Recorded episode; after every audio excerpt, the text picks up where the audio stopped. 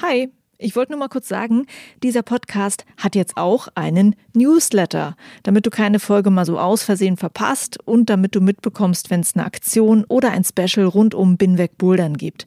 Den Newsletter, den findest du auf meiner Steady-Seite, das ist steadyhq.com slash binwegbouldern und natürlich auch auf binwegbouldern.de. Das war's. Viel Spaß mit dieser Folge. Also ganz ehrlich, jeden Dienstag, wenn die Boulder fertig sind, wir schauen wir immer, ne, Montag, Dienstag. Mhm. Und am Dienstag gibt es halt immer mindestens 20 neue Boulder. Und um 15 Uhr, wenn die Tür aufgeht, stehen die Leute davor und freuen sich halt auf ja. die Boulder. Und heute ist Mittwoch, gestern ist das wieder passiert, wie einfach jeden Dienstag, dass einfach die Leute hier reinkommen und egal, ob sie jetzt stark sind oder nicht so stark, äh, mit den neuen Bouldern Spaß haben und einfach glückliche Gesichter hier zu sehen sind. Und das ist äh, großartig. Mhm.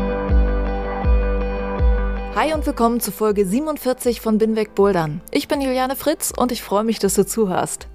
In dieser Folge sollte es eigentlich um die erste Boulderhalle Deutschlands gehen.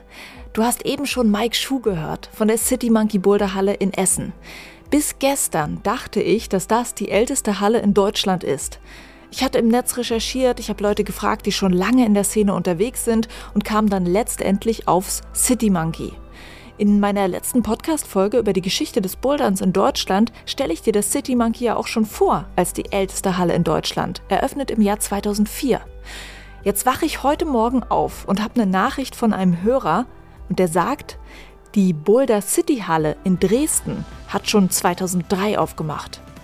Also habe ich die Dresdner angeschrieben, habe gefragt, ob sie wissen, ob sie damit die erste Halle in Deutschland sind. Und tatsächlich, sie wissen es nicht. Man kann, glaube ich, sagen, dass Anfang der 2000er in Deutschland ein paar Kletterer dieselbe Idee hatten, aber sie wussten einfach nichts voneinander. Falls es irgendwie wichtig ist, den Titel Erste Boulderhalle Deutschlands zu tragen, dann ist der aktuell noch zu vergeben. Nichtsdestotrotz ist die City Monkey Halle in Essen eine der ältesten Boulderhallen Deutschlands. Und der Gründer Mike Schuh ist ein echt cooler Typ, der viel zu erzählen hat über die Entwicklung des Boulderns hier in Deutschland. Also freu dich auf dieses Interview mit einem Rundgang durch die Halle. Ich fand es mega spannend, hier wieder mal neue Dinge über die Bouldergeschichte in Deutschland rauszufinden. Und das Puzzle in meinem Kopf ist wieder ein bisschen mehr vollständig. Und ich wünsche dir jetzt viel Spaß mit der Folge.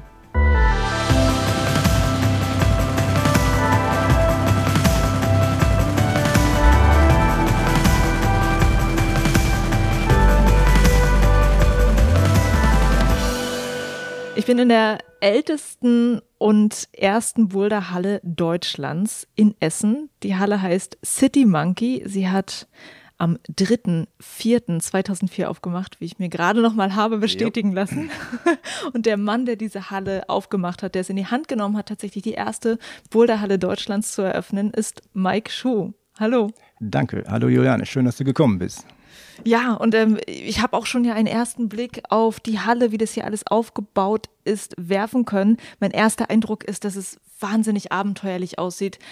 Sehr viele spannende Details, nicht nur im Boulder-Bereich, auch so die gesamte Halle ist sozusagen wirklich ja mit viel Liebe eingerichtet. Wir machen gleich noch einen Durchgang durch die Halle und versuchen mhm. das dem Hörer mal so ein bisschen zu erklären, wie es hier aussieht. Okay, gerne. Bevor wir das machen, würde ich natürlich gerne einmal wissen, wie dein Weg sozusagen dahin war, dass das hier steht, wo wir jetzt gerade sind. Mhm. Und ich würde erstmal anfangen, gerne dich kennenzulernen. Mike Schuh, Eröffner der ersten Boulderhalle Deutschlands. Jo. Wie ist es dazu gekommen? Ja, schwer zu sagen. Also ich glaube, es war am Ende was wirklich relativ profan. Ich hatte zu wenig Geld für eine Kletterhalle. Es gab irgendwie keine Immobilie für eine Kletterhalle. Und ich bin eigentlich äh, Kletterer. Klar, früher, vor 15 Jahren, gab es jetzt noch nicht so richtig viele Boulderer überhaupt, die jetzt nur gebouldert sind. Ich schon mal gar nicht. Ich habe ursprünglich so ein bisschen in der Pfalz das Klettern gelernt und da ist wirklich alles andere als äh, Bouldern. Da geht es irgendwie um irgendwelche Risse hochschubbern und so. Mhm.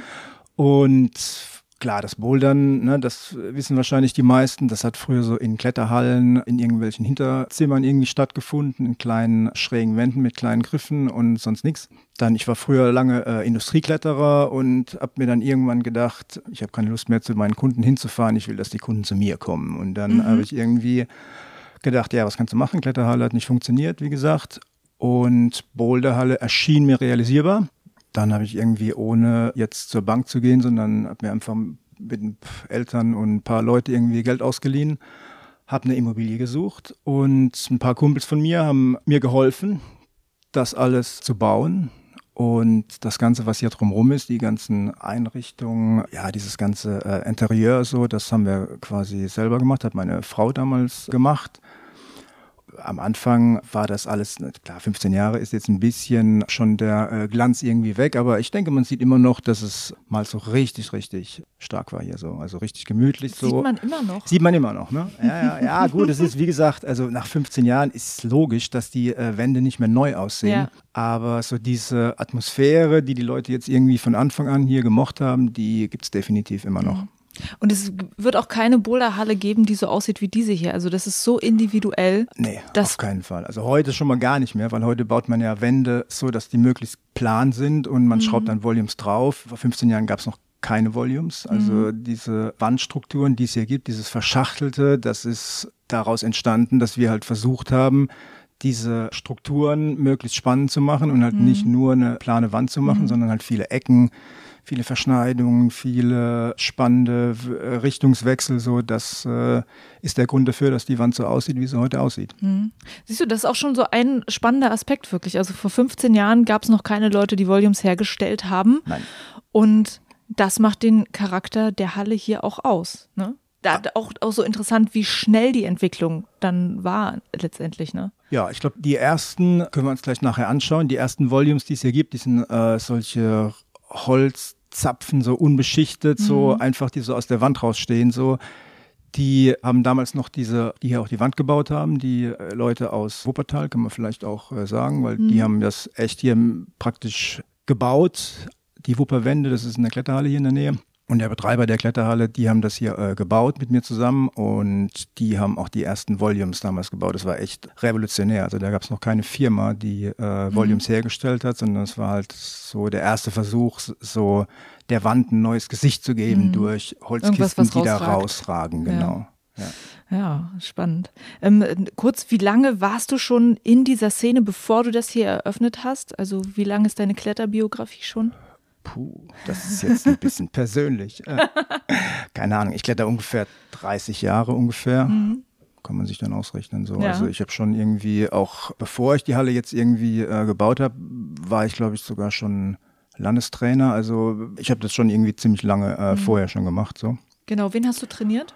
Ja, der Landeskader in Nordrhein-Westfalen, der hat schon ein paar gute Leute äh, hervorgebracht. Die bekannteste ist natürlich die Jule Wurm. Mhm. Aber es sind auch noch ein paar andere dabei gewesen. So äh, Markus äh, Jung und der Daniel Jung zum Beispiel, mhm. die sind auch aus Nordrhein-Westfalen, die kennt man vielleicht auch noch, ein paar mhm. andere auf jeden Fall noch. Der Jan Hoyer natürlich, der war jetzt nicht so richtig in unserem Kader, aber ist auf jeden Fall auch daraus gewachsen. Mhm. Ja.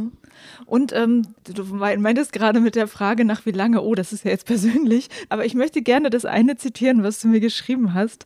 Du hattest nämlich mir eine Mail geschrieben, meintest, wenn du so in sechs Jahren noch Podcast machst, kannst du dich ja bei mir melden und wir machen einen Podcast über das Bouldern mit 60. ja, also Klar, ich bin jetzt 54 so und kenne aber tatsächlich, weil die meisten von denen, äh, mit denen ich früher angefangen habe, heute auch immer noch klettern und bouldern. Mhm. Also es gibt jetzt tatsächlich schon echt relativ viele, die ja, schon über 50 sind und mhm. trotzdem irgendwie noch motiviert sind ja. und äh, auch noch gut sind. Also. Ja, und das ist halt auch das Spannende, weil zum Beispiel in Berlin, wo ich bouldere, ist es so ein wahnsinnig junger Sport. Mhm. Man sieht selten Leute, die irgendwie älter als, weiß ich nicht, 30 sind oder so. Nee, das ist hier gar nicht so. Also in, in Köln zum Beispiel, der Chef von der Kletterfabrik, der Gregor mhm. Jäger, der ist äh, zwei Jahre älter als ich. Äh, Udo mhm. Neumann, der, ja. mit dem habe ich auch zusammen studiert, ja. der ist auch äh, ein Jahr älter als ich, glaube ich. Also es gibt echt viele, die mhm. über 50 sind und trotzdem noch mega äh, motiviert. Und es gibt auch hier in der Halle gibt es schon Leute, die über 60 sind. Mhm. Also das ist schon irgendwie so, dass das Bouldern schon auch nur mit 60 geht. Das ist eine sehr gute Nachricht, ja. muss ich ja mal dazu sagen. Ja, gut, man muss schon ein bisschen auf seinen Körper aufpassen, so. So wie das jetzt viele heute machen, dass die halt mit 10 anfangen und dann mit 14 irgendwie am Campusboard hängen. Mhm die machen mit 60 nichts mehr. Also bin ich mir ziemlich sicher. Da ja. muss man schon echt aufpassen so. Und äh, das ist natürlich auch deswegen möglich, weil ich erst mit Mitte 20 angefangen habe. Mhm. Und als Trainer hast du ja dann äh, solche Geschichten ja auch wahrscheinlich durch, also dass du mit Kids so trainieren musst, dass du eben darauf achtest, dass sie ja. sich nicht den Körper kaputt machen. Und, ja, ja, das ist echt wahnsinnig schwer, weil die merken halt, dass sie mit ihren kleinen Fingerchen auch kleine Griffe festhalten können mhm. und äh, sind natürlich mega motiviert und natürlich will man denen auch ihre Motivation äh, nicht nehmen. Aber klar, das ist auf jeden Fall die Verantwortung von einem Trainer, das mhm. äh, zu steuern. Ja. Ähm, wir, wir, kommen sicherlich darauf auch nochmal zu sprechen, auf den Einfluss, den du und den die, diese Halle hatte, auf die Szene. Ich würde aber gerne nochmal zurückgehen zu dem Moment, als es diese Halle noch nicht gab, mhm. als es die Idee dafür gab. Und du hattest auch gerade schon gemeint, die Kletterhallen hatten damals nur so kleine Boulderbereiche ja. gehabt und es war halt, ähm, Jule hat mir das auch im Interview erzählt, sozusagen in einer Randsportart eine Randsportart. Ja. Es gab dann 1999 aber auch schon tatsächlich deutsche Boulder Cups. Mhm. Das habe ich äh, auch schon gesehen. Ähm, da habe ich auch am Anfang ein paar Mal für geschraubt, so, als ich tatsächlich meine eigenen Griffe äh, mitgebracht habe in so ja. äh, Kisten. Kann man sich nicht mehr vorstellen, mhm. wie das irgendwie damals abgelaufen ist. Abgesehen davon, dass es keine Volumes gab, mhm. gab es auch immer die gleichen Griffe.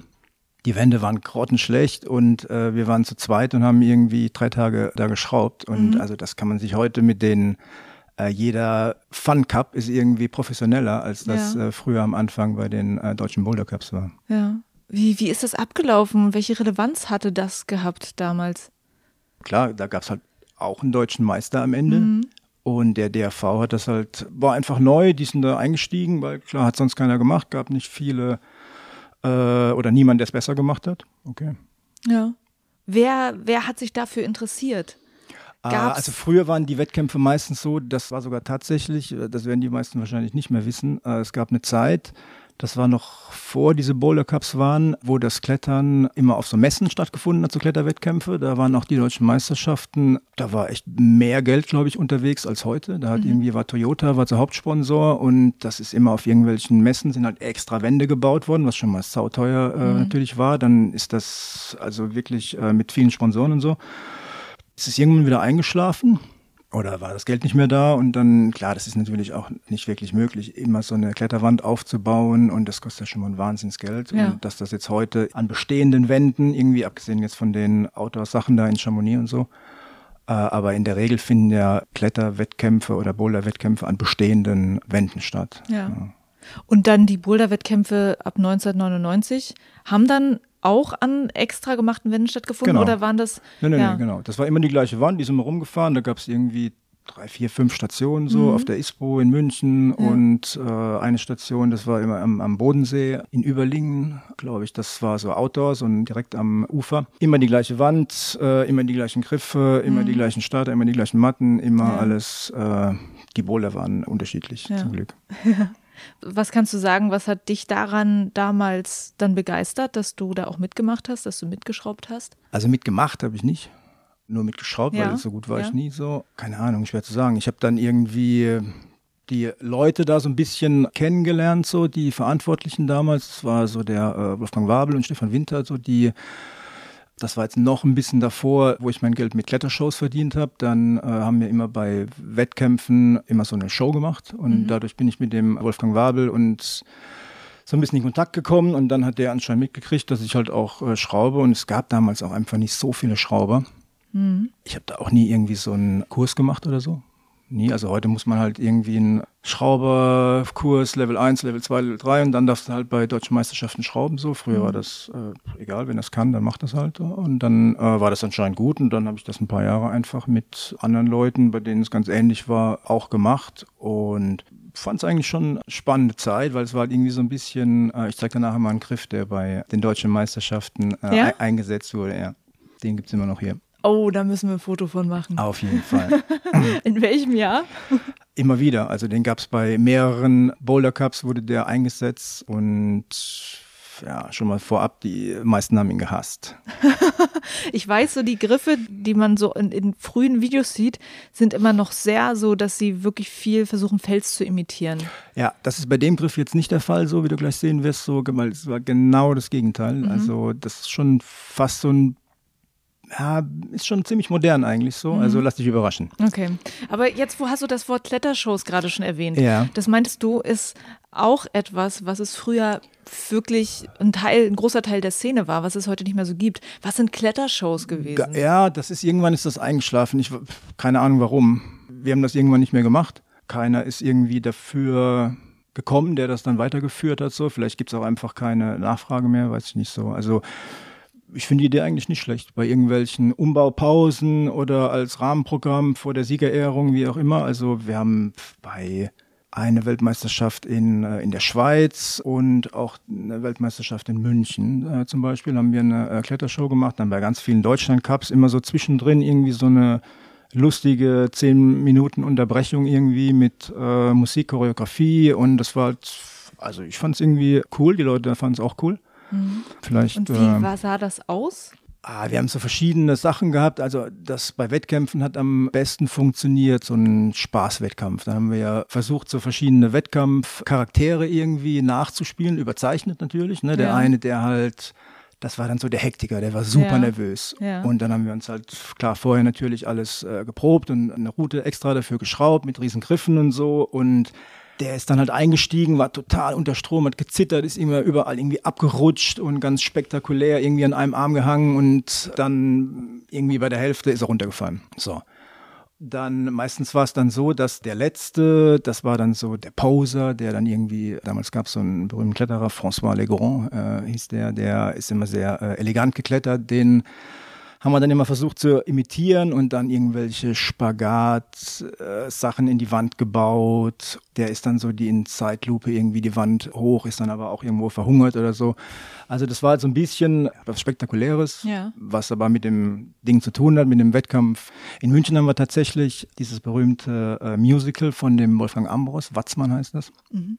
Das ist so ein äh, Musical, wo es halt so drum geht, dass der Bub den Berg hochsteigt und das haben wir dann so in Kostümen und so äh, nachgespielt und da hat dann am, am Ende ist der Bub dann in die Schlucht äh, gestürzt und ist dann unten irgendwie auf der Matte zerschellt so und das haben wir dann so nachgespielt und äh, ja, also die Leute fanden es gut.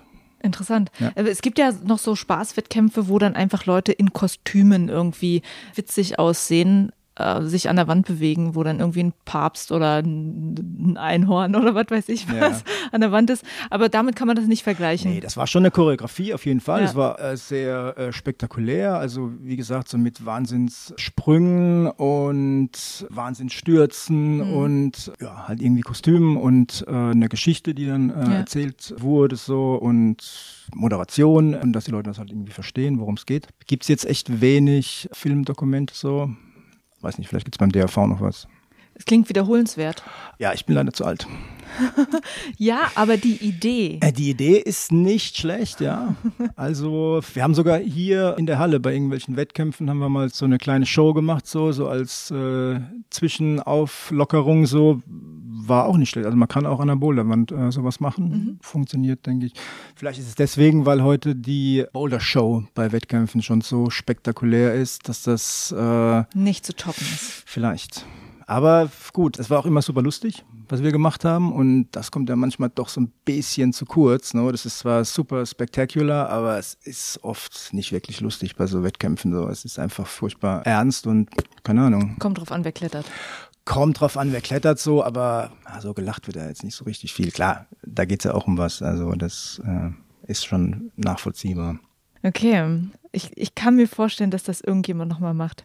Ich würde jetzt gerne nochmal auf das Thema kommen, dass du ja wirklich ein Pionier in dieser Szene warst, dass du der Erste war, der äh, eine Halle aufgemacht hat, eine reine Boulderhalle aufgemacht hat. Ich würde auch gerne wissen, ob es da irgendwie Gegenwind so ein bisschen gab oder Skeptiker, weil es kann ja auch sein, dass die Leute sagen, ey, komm, Bouldern, das ist das, was die Leute irgendwie vielleicht zum Aufwärmer machen.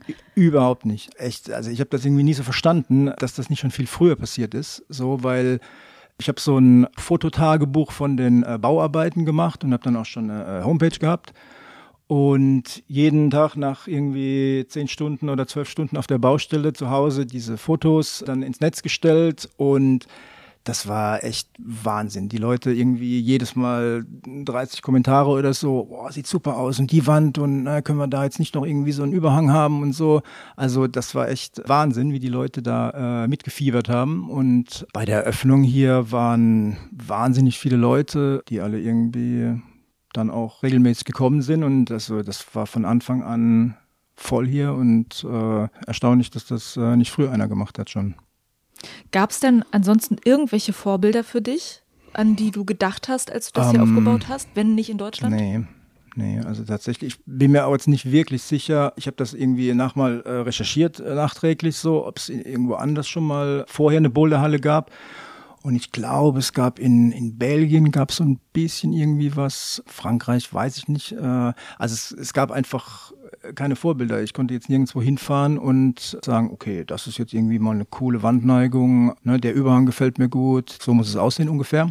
So wie man das ja logischerweise heute macht, wenn man äh, eine Boulderhalle baut, dass man einfach rumfährt und sich anschaut, was haben die anderen richtig gemacht, was haben die falsch gemacht und versucht, sich das Beste irgendwie zusammenzusuchen. Also so würde ich es auf jeden Fall machen, wenn ich nochmal eine bauen würde. Ich hatte so einen Plan, der natürlich auch zu der Immobilie passen musste, weil das ist hier eine alte Halle, die so ähm, Säulen in der Mitte stehen hat und nicht wahnsinnig hoch ist und am Rand noch ein bisschen weniger hoch. Die Wand musste natürlich zu dieser Halle passen. Die Zeichnung, die ich mir am Anfang gemacht habe, so wie die äh, Wand aussehen soll, die war, wurde nach drei Wochen komplett überworfen und die Wand sieht komplett, die ist einfach gewachsen und wir haben uns überlegt, was könnte da jetzt irgendwie dran passen, wie machen wir weiter. Und so ist die Wand entstanden hier im City Monkey. Interessant. Jo. Das ist das eine Thema, dass du keine Vorbilder hattest und nichts, worauf du zurückgreifen konntest, als du angefangen hast. Was würdest du noch sagen, worauf ich jetzt vielleicht nicht kommen würde, was noch schwierig war daran, der Erste zu sein, der das hier macht? Ja, es war auf jeden Fall nicht einfach, äh, jemand zu finden, der die Matte da runterbaut. Das war die größte äh, oder bekannteste äh, Mattenproduktionsfirma äh, heute die hat hier ihren ersten Auftrag gehabt. Die haben ursprünglich Turnmatten halt, äh, gebaut für Schulsporthallen. Welche Firma ist das? Benfer heißt die. Die habe ich gefragt, ob sie sich das auch zutrauen würden so. Und dann haben die hier halt ihren ersten Auftrag gehabt und äh, so eine Matte so zu konfektionieren, dass die jetzt ne, gerade hier, wo die äh, Wand halt sehr verzweigt äh, ist und viel um die Ecke rumgeht und da irgendwie ein bisschen abgeschrägt. Also das war schon auf jeden Fall echt anspruchsvoll für die. Haben es aber super gemacht. Also die Matte ist hier seit 15 Jahren mhm. die gleiche. Wir haben die, äh, zwar diverse Überzüge erneuert, immer wieder drüber, drüber, drüber, drüber, mhm. aber der Schaumstoff ist der erste. Und wenn wir gleich über die Matte gehen, wirst du das äh, bestätigen, dass das auch noch äh, definitiv okay ist. Mhm. Und die haben also auf jeden Fall äh, sehr gute Arbeit geleistet. Super. Wer war noch dabei, dir zu helfen, das Ganze hier umzusetzen? Ja, wie ich schon sagte, die Jungs, die dann gar nicht so viel später in Wuppertal äh, eine Kletterhalle gebaut haben, die Wupperwände, das waren zwei. Der eine ist leider inzwischen gestorben, so der andere ist noch nach wie vor der äh, Betreiber der Wupperwände, Arndt Willmanns heißt der. Der äh, dritte, der hier auch beteiligt war, hat inzwischen auch sogar mehrere Boulderhallen. Der heißt Sascha Podaiko. Der hat in Bonn äh, zwei Boulderhallen und einen in Köln, K11 heißt die. Ah, von der K11 habe ich gehört. gehört. Ja, ist so ein bisschen. habe ich mir gestern erzählen lassen. Ist so ein bisschen wie der City Monkey. Ja. Noch ein bisschen kleiner, aber auch super stylisch und äh, super Szene und funktioniert auch nach wie vor, denke ich, sehr gut, äh, obwohl das Standwerk und obwohl der Boulderplanet und selbst die Boulderwand in der Kletterfabrik ist bestimmt fast größer als im K11 so, aber trotzdem gehen die Leute dahin, weil es einfach cool ist. Ja. Jetzt hast du ja schon davon gesprochen, welche Leute, nachdem du das hier losgestartet hast, auch sozusagen ihre Projekte gemacht haben. Wie hat sich das dann halt entwickelt, nachdem du hier durch warst und du wahrscheinlich auch dann irgendwie immer der warst, der auch gefragt wurde, hey, was waren deine Erfahrungen gewesen? In der Tat, ja, ja. Da haben tatsächlich auch relativ viele äh, gefragt, so sag mal, wie ist denn das so mit, kannst du nicht mal bezahlen jetzt irgendwie, ne? lohnt sich das überhaupt und was muss man denn da bezahlen und wie viele Leute kommen denn da so am Tag und Klar, das haben natürlich schon einige äh, gefragt. Habe ich jetzt ehrlich gesagt nie so richtig äh, einen Grund gesehen, das zu beantworten. So und die Leute haben natürlich dann trotzdem irgendwie gemerkt, okay, die Halle ist voll, das funktioniert. Und ganz viele aus meinem Bekanntenkreis haben dann eigene Hallen gemacht, ne, die ich jetzt schon genannt habe, so die Wupperwände und äh, der Sascha in, äh, in Bonn, Dann mein Kollege, mit dem ich jahrelang Klettershow gemacht habe und, und das Industrieklettern äh, super lang gemacht habe. Davor noch der Sascha Deiters, der hat eine Halle in Bielefeld. Der Gregor Jäger in Köln und der Stefan Hilgers in Aachen und äh, das sind wahnsinnig viele Kollegen so von, von früher, so Kletterkumpels halt, die dann nach und nach auch Hallen eröffnet haben und ja, ist auch logisch, also das liegt natürlich auch nahe, wenn man sich mit irgendwas auskennt, wenn man irgendwas gerne macht, das dann auch äh, zum Geldverdienen zu nutzen. Mhm. Ging das schnell, dass du von dieser Halle hier leben konntest damals? Ähm, ist jetzt ein bisschen intern so. Äh, also sagen wir mal, es ging schon relativ schnell. Sagen wir mal so, äh, die Halle war relativ schnell abbezahlt, was natürlich auch daran lag, dass die Investition nicht so hoch war, dass wir jetzt nicht so wahnsinnig geklotzt haben, sondern das schon viel selber gemacht haben, sehr viel selber, eigentlich alles. Ne, die Wand, wir haben die Wand selber gebaut, wir haben die sanitären Anlagen alles selber gemacht. Von daher waren jetzt die Kosten sehr überschaubar und dadurch, dass halt auch am Anfang keine Konkurrenz da war, äh, die Leute sind am Anfang aus äh, Holland gekommen hierher äh, am Wochenende und haben halt hier gebouldert. Naja, natürlich, wenn, wenn du der Erste war, der es gemacht hat. Ist natürlich eine ganz spannende Sache gewesen. Kannst du dich an diese Eröffnungszeit noch erinnern? Also gibt es da irgendwelche Sachen, die präsent sind? Der erste Tag, an dem Menschen hier waren oder im Verlauf, so diese ersten Tage? Ähm, ich kann mich tatsächlich am ehesten an die Momente erinnern, wo ich hier aufgemacht habe und es kam keiner. Also wir haben halt hier im ersten Jahr irgendwie jeden Tag um 10 Uhr aufgemacht und klar, dass jetzt Montagmorgen um 10 Uhr keiner kommt, das muss ich erstmal irgendwie verstehen. Nach einem Jahr wusste ich, okay, alles klar, das äh, läuft so, aber jetzt die ersten ein, zwei Monate, als dann erstmal dieser erste Run irgendwie vorbei war und dann vielleicht mal Ferien oder irgend sowas, ne? Und dann, wie gesagt, jeden Tag von 10 bis 10 auf und am Montag waren dann halt schon manchmal auch nicht so viele Leute da. Deswegen haben wir dann auch irgendwann gesagt, so, wir machen jetzt Montag zu und äh, nutzen den Tag zum Boulderschrauben. Früher habe ich halt immer so zwischendurch geschraubt, immer jeden Tag so zwei, drei Boulder, weil ich halt das auch komplett alleine gemacht habe. Und dann irgendwann so nach einem Jahr haben wir gesagt, so wir machen jetzt Montag zu und schrauben Montag und Dienstag bis 15 Uhr. Ne? Wir machen jeden Tag um 15 Uhr auf. Das hat sich auf jeden Fall sehr, sehr bewährt. Ich weiß nicht, größere Hallen können sich das wahrscheinlich nicht leisten. Die sind halt irgendwie vor 17 Uhr kommt da einfach niemand. Also ein paar Studenten halt irgendwie so. Also für uns macht das überhaupt keinen Sinn, jetzt vor 15 Uhr aufzumachen. Seitdem funktioniert das eigentlich ziemlich gut so. Mhm. Okay, das war jetzt dieses, oh mein Gott, um 10 und es ist niemand hier. Das ja. ist ja erstmal vielleicht so ein bisschen was Erschreckendes. Was war das erste wirklich positive Erlebnis für dich hier gewesen? Das erste Positive war die Eröffnung, weil es waren ohne Ende Leute da. Wir haben einen kleinen Wettkampf irgendwie gemacht. Das war so ein Dino-Contest, dann irgendwie so ein Zapfen, der an einem von diesen Schwerlastträgern irgendwie immer weiter weggefahren wurde. Und dann waren die Startgriffe, so wie bei dem High-Jump-Contest, den man so heutzutage äh, macht, so. Das hat super Bock gemacht und alle haben irgendwie Freunde, Familie, neue Leute kennengelernt. Die Halle war irgendwie gerammelt voll und das war einfach der erste Tag.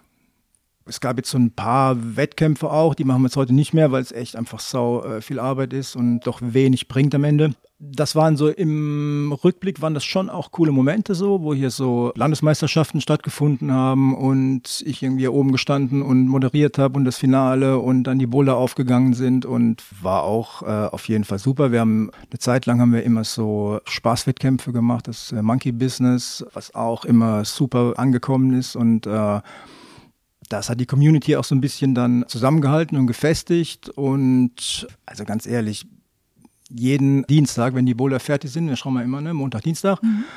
Und am Dienstag gibt es halt immer mindestens 20 neue Boulder. Und um 15 Uhr, wenn die Tür aufgeht, stehen die Leute davor und freuen sich halt auf ja. die Boulder. Und heute ist Mittwoch, gestern ist das wieder passiert, wie einfach jeden Dienstag, dass einfach die Leute hier reinkommen und egal, ob sie jetzt stark sind oder nicht so stark, äh, mit den neuen Bouldern Spaß haben und einfach glückliche Gesichter hier zu sehen sind. Und das ist äh, großartig. Cool. Ja. Dann würde ich sagen, machen wir hier den Break und machen einen Rundgang durch die Halle und erzählen den Leuten einfach ein bisschen, wie es hier okay. aussieht. Super. Let's go.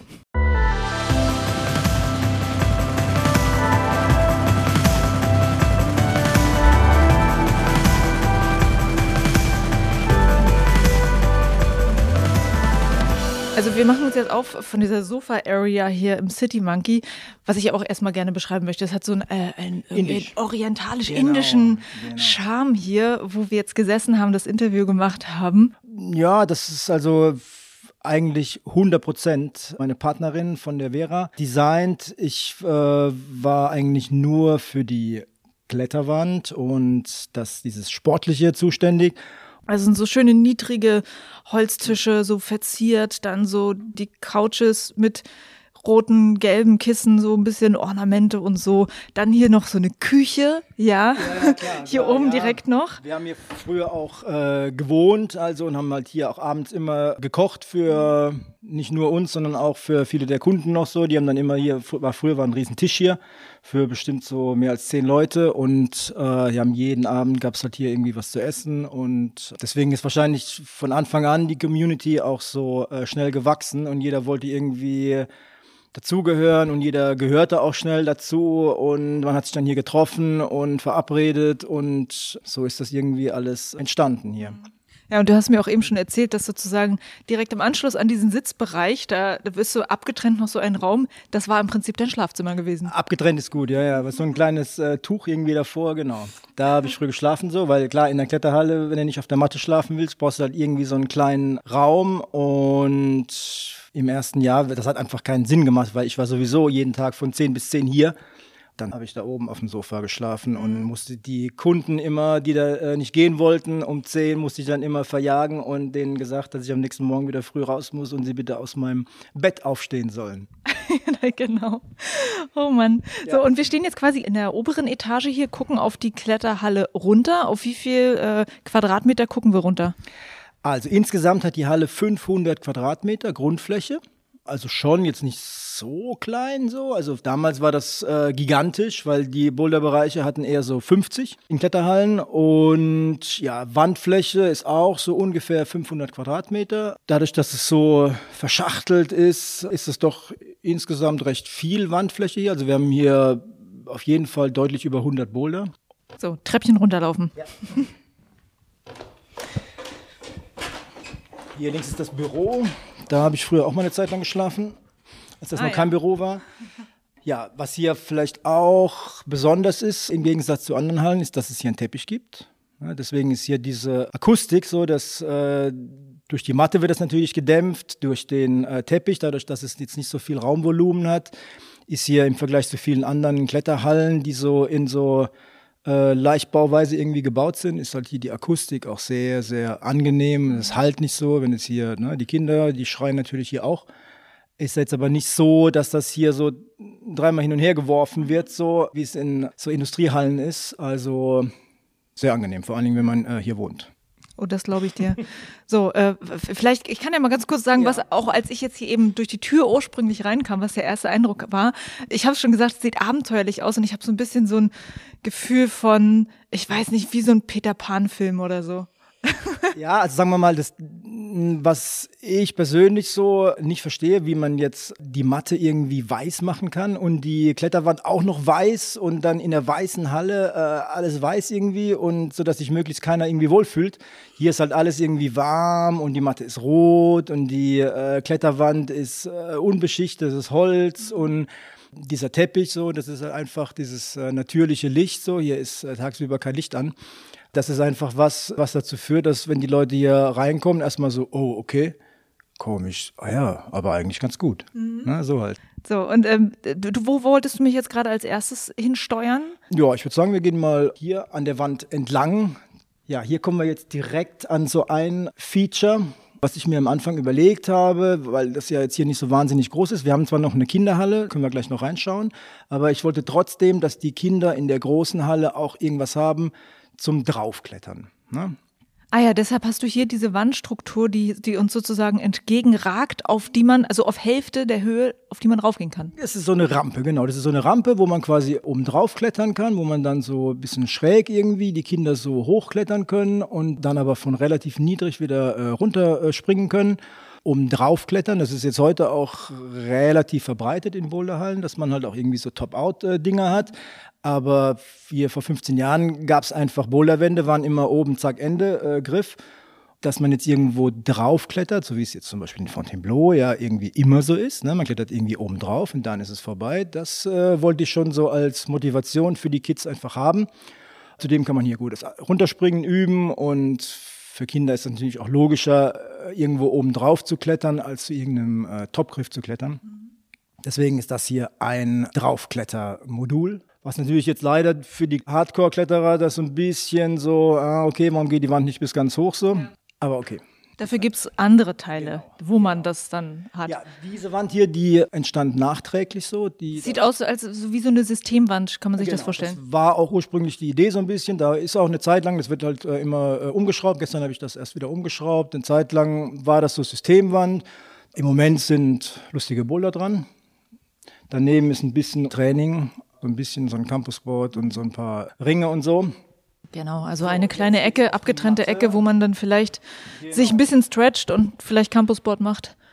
Genau. Hier ist unser tolles Tor, das wir aufmachen können im Sommer, was echt super geil ist. Äh, dass hier einfach sechs Quadratmeter Frischluft irgendwie reinkommt. Da ist jetzt halt im Sommer sind da, im Winter sind da Boulder dran.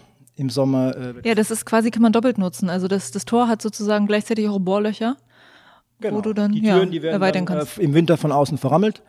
Im Winter äh, sind da ganz viele Boulder dran auch. Und ja, im Sommer, das ist hier einfach, wenn es draußen richtig warm ist und hier in der Halle ist noch wärmer, die, jeder Luftzug ist einfach genial. Deswegen sind hier auch überall so Ventilatoren angebracht, was es dann so doch einigermaßen erträglich macht. Da hinten ist die zweite Station zum oben draufklettern für die Kinder. Ah ja, sehr cool. Genau, da können die. Also das ist so, so eine kleine Cave, die genau. recht niedrig ist und sozusagen, wenn du da raus ähm, toppen würdest, dann kann so oben drauf. Genau, genau. Da sitzen dann die, immer die Kinder oben drauf und freuen sich, dass sie irgendwie hochgekommen sind und springen da für die natürlich schon relativ hoch, springen dann nochmal runter. Hier geht's weiter. Hier ist quasi so ein bisschen äh, das Prunkstück der Halle, die Doppelwelle. Ne, ist hier so wirklich gebogen, fängt von unten an, ist dann erstmal so ein, so ein Negativdach, bestimmt so vier, fünf Meter und dann äh, geht es so wirklich ganz, ganz rund. Schade, dass man da keine Volumes äh, richtig draufschrauben mhm. kann, aber es sieht äh, super aus. Das, äh, und wahrscheinlich auch dann die härtesten Routen hier.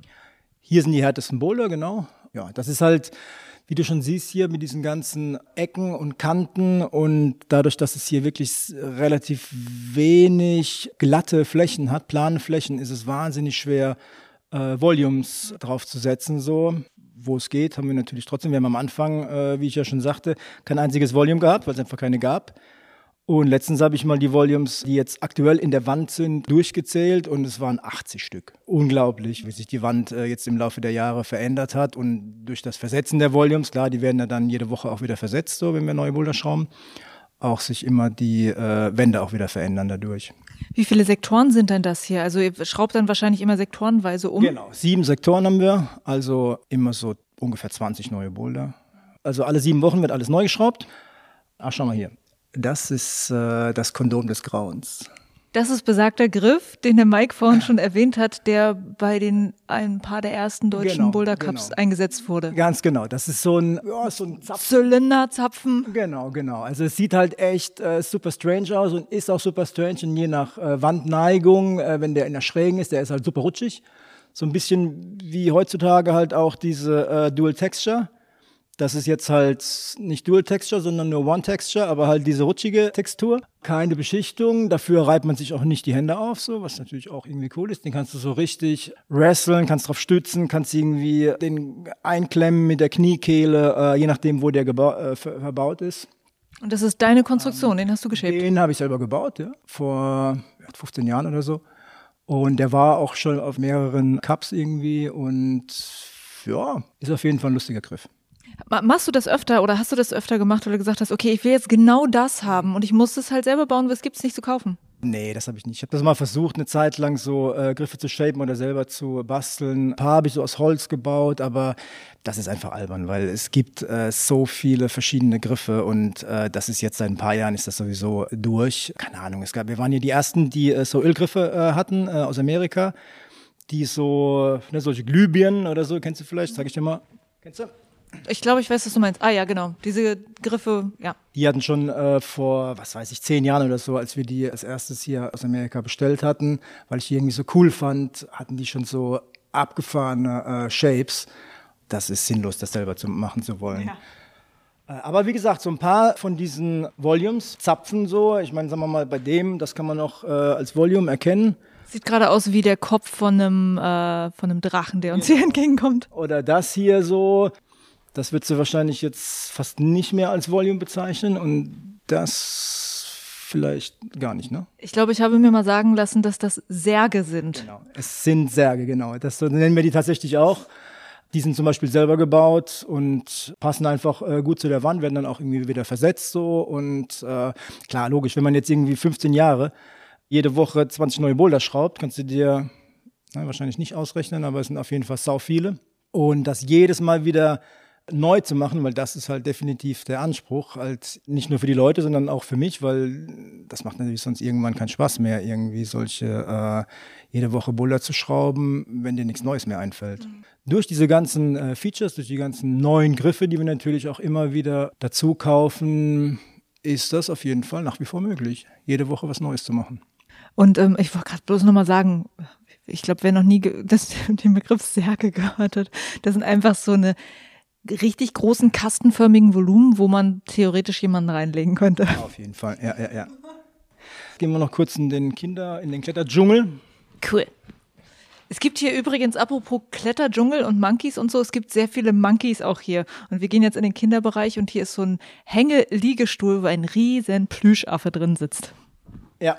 So, hier merkt man direkt, dass die Akustik auch ein bisschen anders ist, ne? weil hier kein Teppich ist. Hier ist äh, Parkett hier ist die Akustik auf jeden Fall, wenn hier äh, 10, 15 Kinder äh, beim Kindergeburtstag drin sind, auch echt äh, Ohrenbetäubend. Gewöhnungsbedürftig, ja. Aber klar, die Kinder haben hier Bock. Die Wand sieht hier, ist ja schön für die Kinder gemacht, so zum Reinklettern innen drin, kann man dann hochklettern, oben wieder rausklettern, das sind Seile und bin ich super glücklich über den äh, Kletterdschungel. Die Kinder lieben's und äh, die Erwachsenen lieben's, weil die Kinder irgendwie separat sind und nicht in der Halle rumrennen. Das ist auf jeden Fall äh, sehr empfehlenswert. Und äh, war das hier auch schon von Anfang an Teil der Halle oder wurde das noch irgendwie später hinzugefügt? Nee, das war von Anfang an auch durch die Immobilie halt möglich, das so zu machen.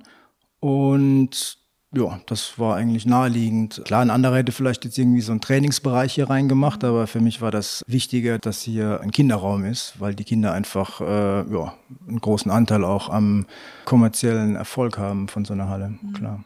Ja, und das muss man auch dazu sagen, es hat auch wirklich nicht jede Halle, dass wirklich ein abgetrennter Kinderbereich da ist. Und dass du dann gleich gesagt hast, okay, muss sein, ähm, ja, ist auf jeden Fall sehr schlau.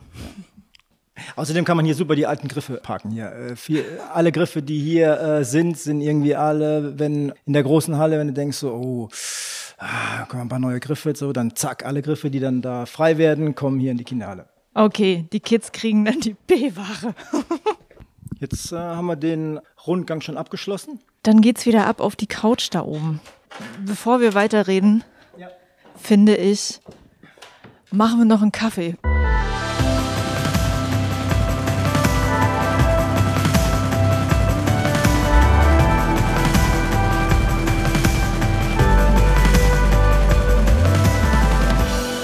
Wir sitzen wieder auf den Couches hier und weitergehen würde ich jetzt gerne mit der Entwicklung nach der Eröffnung dann der Halle hier.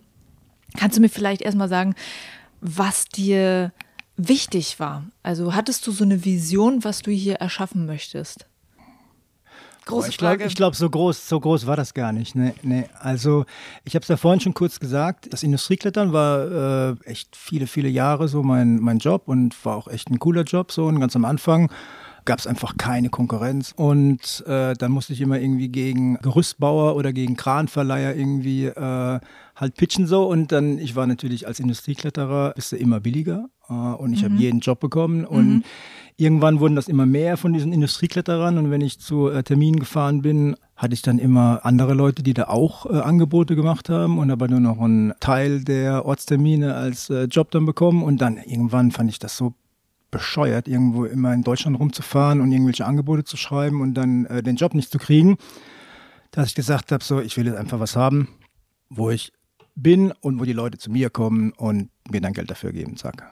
Ja. Und so einfach war das und das hat sich als Kletterer äh, natürlich irgendwie geboten, so eine Bullerhalle zu machen. Und dass das dann so gut funktioniert hat, äh, lag bestimmt daran, dass ich motiviert war, es einfach gut zu machen. So. Nachhinein haben wir das mit der Wand schon echt gut gemacht. So. Also klar, ein paar Sachen hätte man irgendwie besser machen können. Aber wir haben echt wenig Fehler gemacht und äh, die Wand ist jetzt nach 15 Jahren immer noch äh, spannend, sodass ich jedes Mal denke, so, boah, krass, das haben wir noch nie gebaut. Da irgendwie, zack, zwei Volumes hin und krass. De den Zug, den gab es noch nie. Und denk so, das ist schon auch was, was es echt irgendwie ausmacht, dass man so hungrig bleibt und immer wieder was Neues machen will. Das merken die Leute auch, ob man sich jetzt hinsetzt und äh, das Geld zählt oder ob man wirklich das äh, am Laufen halten will und äh, die Leute glücklich machen will. Auf jeden Fall. Gab es Dinge, die du erwartet hattest, dass sie passieren, die dann nicht eingetreten oder eingetreten sind? Also hast du so Vorstellungen gehabt und wurdest dann entweder bestätigt oder überrascht? Ähm, nee, glaube ich nicht. Ich habe mir natürlich schon am Anfang irgendwie überlegt, okay, wie viele Leute müssen jetzt am Tag kommen, ne, damit ich jetzt irgendwie die Miete bezahlen kann. Und dann habe ich am Anfang gedacht, so, ey, wenn jetzt alle meine Kumpels hierher kommen und wir irgendwie so ein bisschen so einen Boulder-Club irgendwie machen, jeder zahlt Mitgliedsbeitrag, so, dann reicht das schon fast.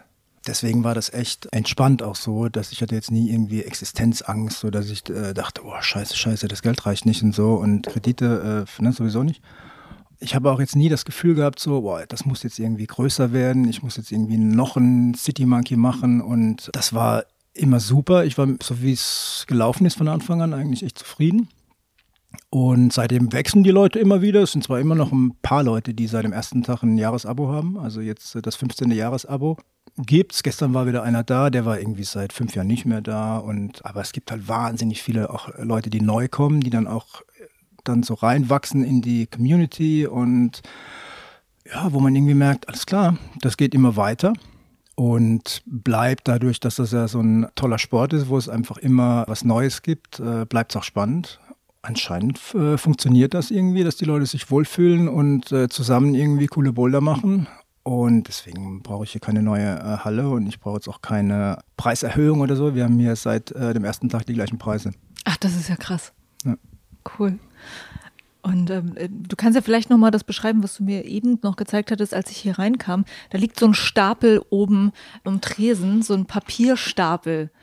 Ja, wir sind ja noch relativ analog unterwegs so. Wir sind auch wahrscheinlich die einzige Boulderhalle in Deutschland, die keine Kundenkarte hat, so elektronische, ne? jeder Boulderer hat irgendwie so 20 von diesen äh, Kärtchen irgendwie im Portemonnaie. Aber das Faszinierende an dem Papierstapel war ja noch was anderes, was du mir erzählt ist. hast. Ja. Ja, das, ich kann dir mal den Rest zeigen von denen. Das sind, also wir haben jetzt tatsächlich von jedem Kunden, der hier neu angefangen hat, halt so ein DIN A5-Zettel. Und unten ist unsere alte Tiefkühltruhe, die ist komplett voll mit diesen äh, mhm. Zetteln. Und da oben der Stapel, der ist von, keine Ahnung, drei Monate, der sind jetzt 20 Zentimeter. Ja. 25. Also es sind echt viele, viele Leute, die jetzt kommen durch diese ganzen Ninja Warrior und diese Übertragung im Fernsehen und so und Internet vor allen Dingen. Olympia wird das natürlich nochmal irgendwie jetzt befeuern. Es sind wahnsinnig viele Leute, die das einfach mal ausprobieren wollen, das Bouldern. Und das sind alles neue Anmeldungen der letzten Zeit. Ja.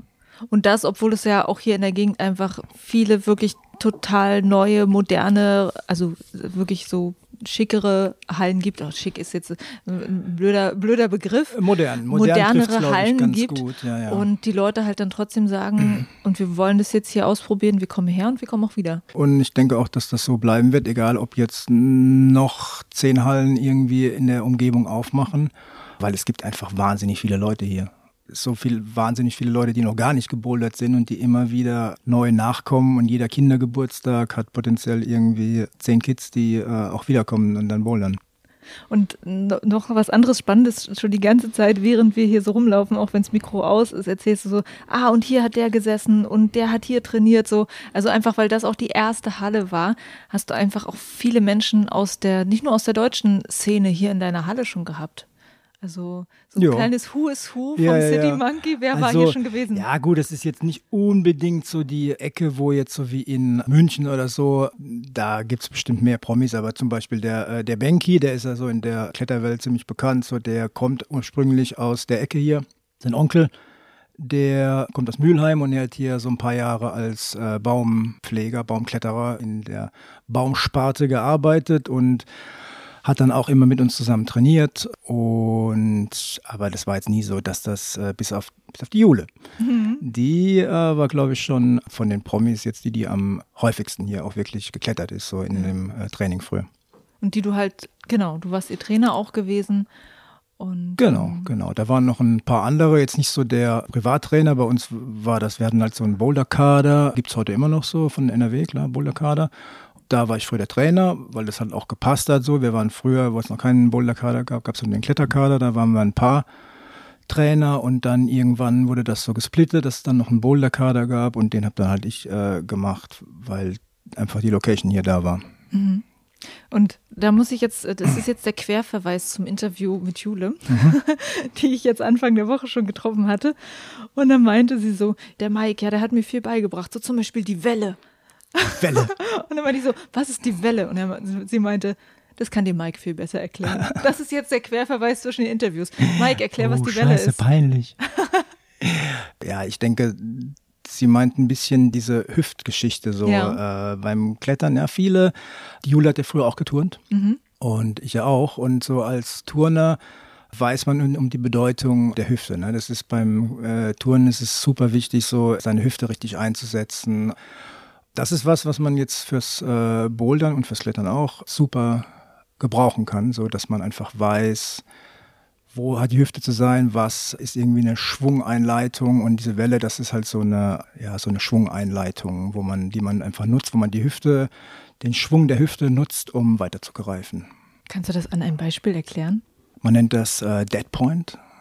Dead Point, das ist dann, man ist dann so, quasi so ein Moment, ist man schwerelos und in dem Moment greift man dann weiter. Hüftschwung. Gibt es Lehrvideos. Okay, wir müssen uns Videos angucken. Ja, ist im Podcast ist es schwer. ja. Es ist schwer. Also ich schätze, es ist ungefähr hier bei den Bouldern, bei jedem zweiten Boulder ist das, äh, spielt das eine Rolle, die Hüfte. Weil das ist einfach irgendwie so was, was ich super äh, spannend finde, wo man halt auch gut projektieren kann, was natürlich hier äh, durch die begrenzte Anzahl an Bouldern einfach super wichtig ist, dass die Leute halt Boulder haben, wo sie sich erarbeiten können. Und da ist einfach die Hüfte super wichtig, weil wenn du jetzt einen Boulder hast, wo du nach dem ersten Versuch merkst, okay, die Fingerkraft, die reicht nicht. Ich kann den Griff einfach nicht festhalten. Okay, was sollst du dann projektieren? Du kannst dann irgendwie drei Wochen oder sechs Wochen Campus machen und dann wieder kommen. Aber das ist bei Bouldern, wo es jetzt um die Positionierung geht, um die Position der Hüfte oder um die Art des Schwungs, äh, der von der Hüfte ausgeht oder ob der Schwung vielleicht sogar zu groß ist, ob der ne, falsch eingeleitet ist, äh, solche koordinativen Sachen, die sind einfach super spannend. Da denkst du irgendwie, ah, das war es jetzt fast. Ja, und das nächste Mal mache ich es ein bisschen besser mit dieser äh, Hüfte und dann schaffe ich es. Ja, und da kommt es nicht auf Kraft an, sondern kommt es einfach um das Timing, um die Koordination und um äh, das äh, Lernen irgendwie an. Und irgendwann hast du die Bewegung dann besser drauf und dann klappt der Boulder. Dann warst du sozusagen derjenige, der Jule Wurm da ähm, dazu gebracht hat, dass sie genau diese Technik richtig gut kann. ja, das hat sie definitiv äh, super drauf. Ja, ja. Was ich auch gerne noch wissen würde, ist alles, was du jetzt weißt. Du hast mir zwar gerade schon gesagt, du hattest nie das Bestreben gehabt, noch eine Halle zu eröffnen. Aber alles, was du jetzt gelernt hast hier und auch alles, was du weißt, nachdem du natürlich auch andere Hallen beobachtet hast, wenn mhm. du heute eine Halle aufmachen würdest, was würdest du anders machen? Also ich würde natürlich die Wände ein kleines bisschen höher bauen, was aber leider auch nur funktioniert, wenn die äh, Halle halt irgendwie geeignet ist dafür. Also Nochmal, das, wie hoch sind die Wände hier? Ich weiß gar äh, nicht, äh, die Wände sind so knapp vier Meter hoch. Als dann die Matte drunter kam, war ich so ein bisschen enttäuscht, weil die ja dann noch ein bisschen mhm. niedriger wurde. Also diese Wände sind hier überwiegend so 360, 370 hoch so. Also wenn einer jetzt irgendwie zwei Meter groß ist und die Hände ausstreckt, hat er noch ein, zwei Züge bis zum Top so. Deswegen ist das bei uns auch so, dass es sehr, sehr viele Sachen gibt, die so quer gehen, die so ein bisschen so, ja, auf der einen Seite hoch und dann quer und dann sogar wieder runter gehen, ne? dass das äh, Top dann gar nicht oben ist, sondern auf einmal irgendwie äh, unten. sondern die Füße einhängen muss. So. Also es gibt bei uns sehr, sehr viele so äh, Positionierungstops, äh, nennt man das, wo man einfach ein paar Bewegungen machen muss, um dann die richtige Körperposition zu haben, um die zweite Hand zu dem Topgriff dazu zu kriegen. So. Mhm. Was, äh, was auch eine unheimlich spannende Sache ist. Ja, was es eigentlich in fast keinen anderen Hallen äh, gibt, so, die ich kenne. So. Manchmal, wo du mir gesagt hast, so meistens ist der Topgriff ein Henkel, wo du easy peasy halt dich reinhängen kannst. Das, und das ist, hast du hier nicht. Genau, das ist zum Beispiel was, was hier am Anfang auch unfassbar heute. Also wir haben die ganze Wand ist oben gedoppelt. Oben ist äh, die Wand nicht so normale Plattenstärke, sondern doppelte Plattenstärke. Mit dem und schön abgerundet. Das hat irgendwie tagelang gedauert, das alles schön abzuschleifen, weil früher jeder Boulder oben an der Kante getoppt hat. Mhm. Jeder Boulder hat einen Sitzstart gehabt am Anfang, mhm. weil natürlich die Wand nicht so hoch ist. Ne? Immer Sitzstart und immer Kante top. Das ist irgendwie was, was sich total geändert hat hier so. Und die Boulder sind jetzt tatsächlich so, dass es halt viele Tops gibt, die jetzt halt äh, nicht Henkel und Sag fertig, sondern halt schon sehr spannend sind, wo einfach äh, jeder Zug äh, bis zum Top irgendwie interessant ist und nicht so, der Boulder hört schon drei Züge vom Top auf, weil da oben will sowieso keiner mehr fallen. Und da kannst du nichts mehr Spannendes bauen. Es ist ja schon äh, in vielen Boulderhallen so, dass du einfach die letzten zwei Züge eigentlich immer nur safe machen kannst, weil es einfach zu hoch zum Fallen ist. Und das ist hier halt nicht so. Okay. Die Ursprungsfrage war ja gewesen, was du anders machen würdest. Ach so, also, ja, ich würde mhm. die Wände schon vielleicht, wenn es geht, ein bisschen höher bauen. Ich würde die Wände natürlich nicht so verschachtelt bauen. Vor allen Dingen am krassesten ist, dass die Wände hier teilweise, weil wir jetzt halt auch keine computergesteuerte CS-Fräse für die Wände hatten und irgendwie alles genau ausgerechnet äh, wurde. Es sind viele Wände sind auch so ein bisschen gezwungen worden. Das heißt also, die haben innerhalb der Platte so eine kleine Verwringung, ja. dass die Volumes nicht plan aufliegen, sondern dass man denkt, so, ah, die Wand ist doch eigentlich gerade, aber oh Gott, die ist doch nicht gerade. Und da ist das Volume, das passt da nicht. Und dann, oh. das ist schon ein bisschen nerven, wenn man halt nicht überall die Volumes so draufschrauben kann, wie man es irgendwie gerne hätte. So. Das sind aber, glaube ich, auch echt die einzigen Sachen. Ansonsten würde ich auf jeden Fall keine 3000 Quadratmeter Halle bauen, mhm. sondern ich würde immer irgendwie, es gibt jetzt auch schon ein paar so, in, in Düsseldorf gibt es zum Beispiel eine, der Superblock, die haben so so knapp 1000, so 800 oder so. Das ist, finde ich, eine coole Größe, so, dass du einfach so den Überblick hast über die Community irgendwie, dass nicht zu weitläufig ist, dass die Leute so total sich nicht mehr treffen und kennenlernen irgendwie. Das äh, funktioniert hier super und das, glaube ich, das hängt auch echt von der Größe ab. Ich würde es auf jeden Fall nicht so steril machen wie in vielen Hallen, so alles weiß und äh, alles halt und also das mit dem Ort, an dem man gerne hinkommt und wo man sich äh, trifft mit anderen Leuten zum Bouldern und privat irgendwie kennt, das ist super, das passt super zum Bouldern, weil das ja echt auch so was Kommunikatives ist.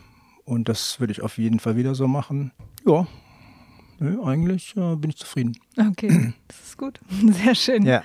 Und dann äh, würde ich gerne nochmal dieses Thema Entwicklung der Szene auch aus deinen Augen nochmal sehen. Du hast angefangen mit der Halle hier, das ist jetzt 15 Jahre her. Wie hast du dann die Entwicklung empfunden?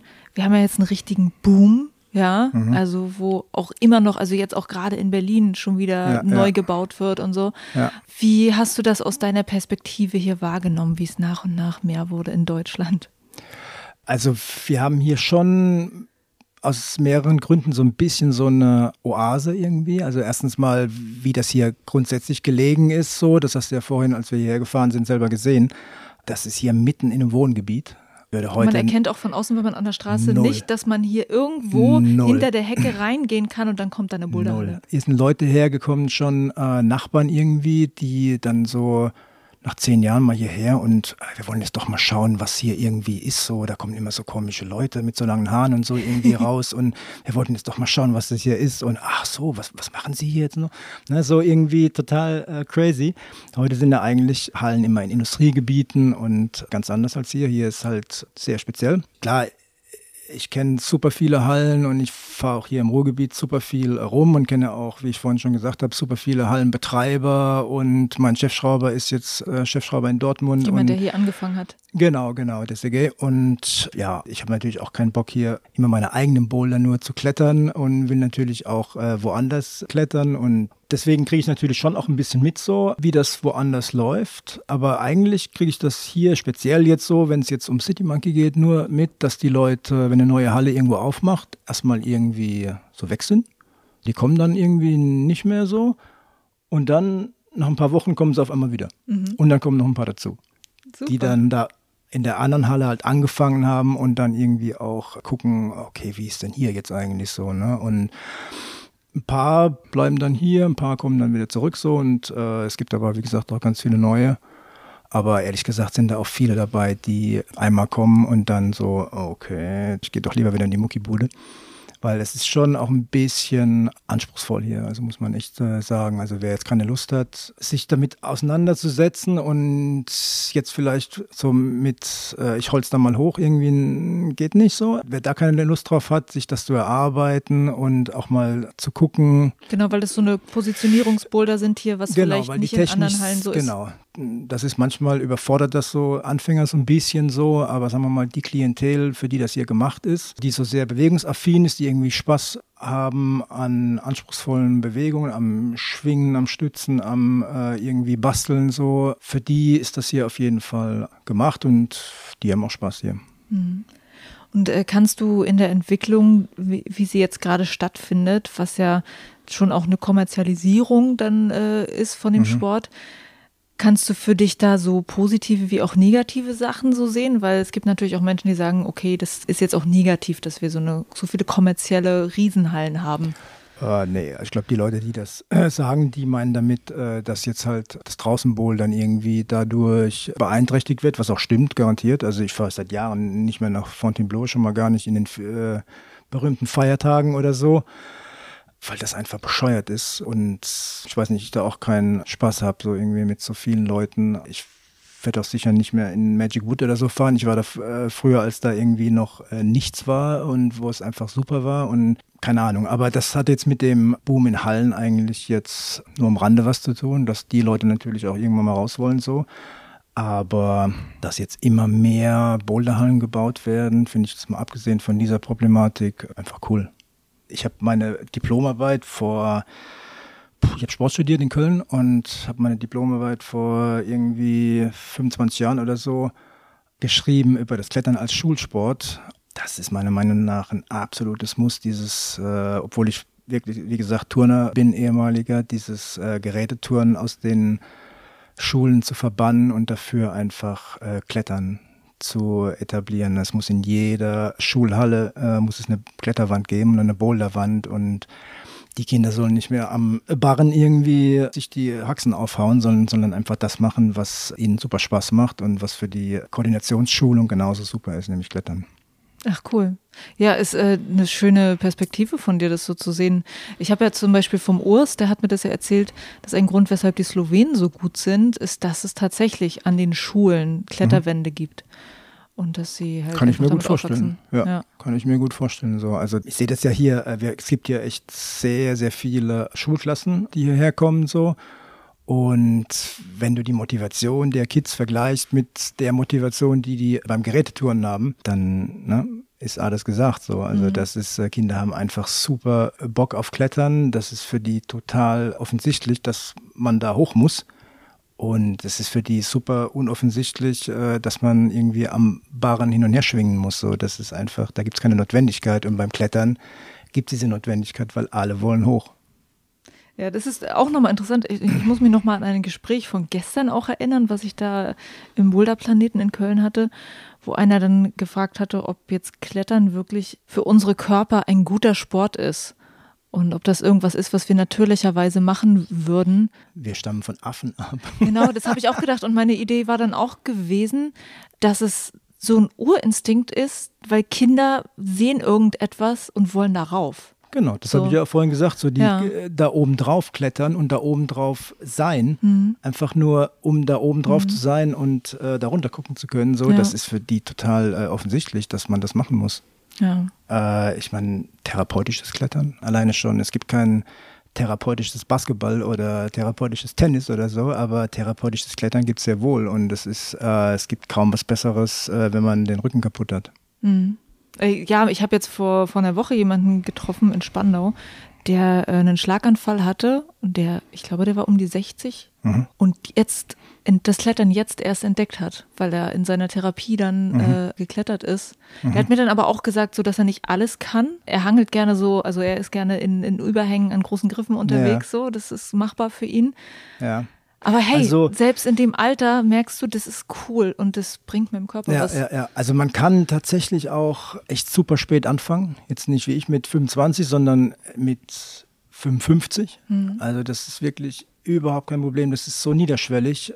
Jeder, der eine Leiter hochsteigen kann, kann auch irgendwie eine Wand hochsteigen, mhm. wenn die geneigt ist. Ne? Mhm. Weil es halt so viel Spaß macht, ist es äh, einfach ein perfektes Ding, um seinen Körper zu trainieren und nicht diese stupide Wiederholung von einem äh, Fitnessstudio oder Muckibude zu haben, sondern einfach so eine immer wieder neue Herausforderung. Keiner muss sich irgendwie hier äh, überwinden oder quälen oder so. Es macht einfach Spaß. Mhm. Aber es ist natürlich für Schulen auch kompliziert, weil es ist ein bisschen aufwendiger, als einen Barren hinzustellen. Wenn die Schulen jetzt hierher kommen, klar, auf jeden Fall. Das ist, die müssen halt irgendwie, äh, manche kommen im Bus, manche kommen halt mit öffentlichen Verkehrsmitteln so und das, deswegen kommen die auch oft jetzt äh, Wandertage oder von Ferien oder so, wo nichts mehr läuft. Aber was ich meine, ist ja, dass die Kletterwände in den Sporthallen gebaut werden. Ich habe früher auch äh, Kletterwände gebaut äh, und in ein paar Schulen auch Kletterwände installiert. Super. Also die müssen natürlich dann gepflegt werden. Da muss jemand ein bisschen irgendwie sich auskennen und wissen, äh, oder sie müssen halt jemand bestellen, der die Griffe da immer neu anbringt. Und äh, aber das ist äh, lösbar und das ist vom finanziellen her ist so eine Wand jetzt mit Sicherheit nicht teurer als zwei Barren und drei Hochrecks und äh, ein Bodenläufer und dieses ganze äh, Gerätetouren-Zeugs. Mhm. Ja, also kann ich total verstehen, also dass du als als Kind dann, ähm, ja, ich glaube, ich habe auch keinen großen Sinn in diesen Aufgaben gesehen damals. Stabhochsprung ist vielleicht noch was Lustiges. total super, total super. Oder halt überhaupt Hochsprung, also so, so, aber es hat auch wieder was von, ich will irgendwo rauf. Ja, also sagen wir mal, wenn man jetzt Klettern und Parcours, Hindernis, so Zeug, weil beim Klettern ist schon diese Dynamik schon, das ist das Einzige, was da so ein bisschen fehlt halt so, ne, Dieses, diese Geschwindigkeit und so, wenn man das kombiniert, Bouldern und Parcours so, mhm dann, holt man viele ab. Dann holt man viele ab, ja. Auf jeden Fall. Ähm, und abgesehen von der Entwicklung jetzt von Boulderhallen, gibt es sonst noch was, was du jetzt auch mit Freude einfach beobachtest, an dem, wie sich die Szene entwickelt und äh, die Persönlichkeiten, die Also was kommen? ich ein bisschen, äh, eher im Gegenteil jetzt, äh, was ich ein bisschen schade finde, ist dieser Trend, ne, hier im Sports Club so ist so das Stichwort so, da gibt es noch ein paar andere. Das finde ich so mittelgut, so, dass die halt jetzt äh, einfach viele Hallen sich so ein bisschen gezwungen sehen, da halt irgendwie das anzubieten und die Leute, die dann dieses äh, Urban Sports Club Abo haben, ja, das sind einfach keine Kletterer, die gehen da hin und holzen dann irgendwie die Wand so ein bisschen hoch und äh, ne, für die ist das nicht gemacht. Wir machen da äh, jetzt auch nicht mit so.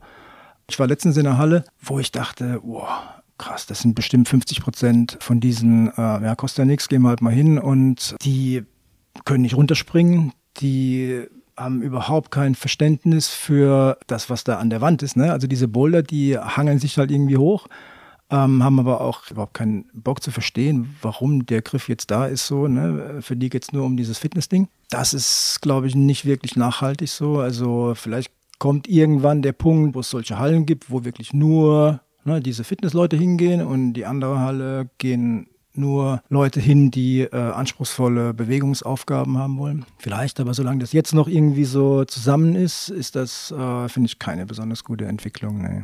Mhm. Interessant. Ähm, und du denkst halt auch, dass solche Spezialisierungen stattfinden könnten, dass es eine Zukunftsperspektive ist. Ja, das gibt es ja schon. Jetzt hier dieses berühmte äh, Wahnsinnszentrum in Innsbruck, das hat das schon, mhm. diese Halle, die es nur für die Kaderleute gibt es gibt so, ja, im Kleinen ist das auch hier so, ne? hier ist jetzt keine Halle für diese äh, Klientel, sondern hier ist wirklich so eine spezialisierte, jetzt sagen wir mal von den Leuten, die regelmäßig herkommen, gibt es jetzt wenig Leute, die ja, das nur aus Fitnessgründen äh, machen. So. Und die haben alle irgendwie Bock zu rätseln und hier gibt es echt super viele Leute, äh, wenn wir dienstags immer schauen, ob unsere Boulder auch gut gemacht werden ne? und ob die irgendwie auch aufgehen so sind ganz viele Leute, die sich dann, wenn sie runterkommen, dann umdrehen und dann, wenn wir halt ne, stehen und zugucken, so, wir Schrauber, wir zwei, die dann so fragen, habe ich es richtig gemacht? Ja. Und dann sind sie ganz stolz und man, ja, ja, genau. Hast du das so gedacht? Ja, ja, habe ich mir so gedacht. Ja, oh, super, ja, habe ich richtig gemacht. Geil. Ja, das war echt cool. Ja, und da sind wir auch schon beim Thema Routenbau.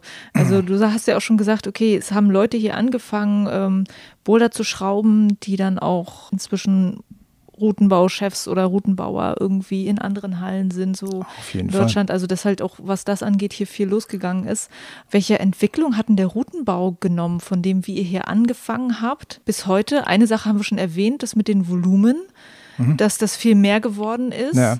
Welche Entwicklung würdest du noch sagen? Haben wir in den letzten 15 Jahren so waren prägend gewesen? Ja, sagen wir mal so, also wir Oh, das habe ich vorhin vergessen zu sagen. Also was ich das nächste Mal, wenn ich eine Halle bauen würde, definitiv dazu bauen würde, wäre äh, eine Wand, die nicht überhängend ist, beziehungsweise weniger als senkrecht, also so geneigt, mhm. so sowas. Das haben wir nämlich hier nicht so. Also jede Wand ist hier bis auf ganz kleine Teilbereiche ist mindestens senkrecht, leicht überhängend, mehr überhängend bis zu Dach. Das war einfach früher so ein bisschen durch diese fehlenden Volumes, weil eine senkrechte Wand äh, oder geneigte Wand ohne Volumes, das macht keinen Sinn. Ne? Da hast du dann irgendwie kleine Griffe, kleine Tritte und alle rutschen ab und so und das funktioniert nicht. Ja. Deswegen war das hier früher klar auch irgendwie keine Option. Das hat sich definitiv geändert durch diese ganzen Volumes. Das ist halt diese ganzen Sachen, die jetzt, vielleicht hast ne, du hast nicht gesehen, aber das äh, Finale in äh, jetzt gerade äh, bei der Weltmeisterschaft in Japan. Ja. Da waren zwei oder fast drei Boulder waren irgendwie äh, Platten, ne? so ja. geneigte Sachen, wo so Gleichgewicht und irgendwo so rüberlehnen und dann irgendwie so wow, und runterfallen. Mhm. Das ist nicht irgendwie zack festhalten und, und hoch und ne, so Power, und das hat sich definitiv geändert, dass es da halt auch Griffe gibt, die, du denkst manchmal so, ey, ein Riesengriff und du hast irgendwie ein Mini, also das ist eigentlich gar nichts zum Festhalten, sondern ja. nur so ein ganz bisschen so, ne? Ist aber ein Riesengriff und sowas gab es einfach früher nicht. Kleine Griffe waren früher schwer zu halten und große Griffe waren gut zu halten, ne? Ja. Henkel. Und heute hast du Riesengriffe, die kannst du aber gar nicht halten, so. Das ist, ich finde es auch immer wieder faszinierend. Also das sieht man ja ganz viel bei diesen wirklich großen Events, dass du so verschwenderisch große Griffe hast. Also, da bin also ich neidisch. Ja, ja es sieht faszinierend aus. Und wenn ja, du dann ja. siehst, so, okay, und der wird nur benutzt, damit man sich einmal mit der Hand da abstützt. So, ne? Also das ist krass. Ja gut, das ist natürlich, das ist für uns eher leider kaum möglich so, weil erstens müssen in die Wände mehr Boulder rein, als jetzt in einer Wandfläche, die irgendwie zigfach so groß ist. Da kann man einfach auch großzügig bauen. Das funktioniert hier einfach nicht so. Klar, das ist auf jeden Fall cool. Freue ich mich mhm. auch, wenn ich woanders bin, wo mhm. das so ist. Ne? Wenn ich irgendwie die so eine Wettkampfwand in Dortmund, das ist einfach der Hammer. Da ist ein Bereich, wo bei mir hier irgendwie fünf, sechs Boulder sind, ist da einer. Mhm.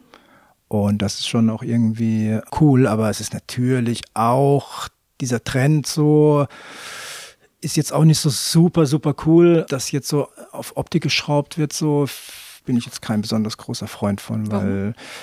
Weil ich finde, dass es irgendwie wichtig ist, äh, an erster Stelle stehen sollte, dass der Boulder gute Bewegungen hat. Eine Herausforderung ist, dass der aufgeht, dass da die Tritte an der richtigen Stelle sind, dass es irgendwie ein, äh, eine Idee gibt bei einem Boulder, dass die Leute sich den irgendwie, dass man, man sich gut bewegen muss, um hochzukommen und äh, so Sachen.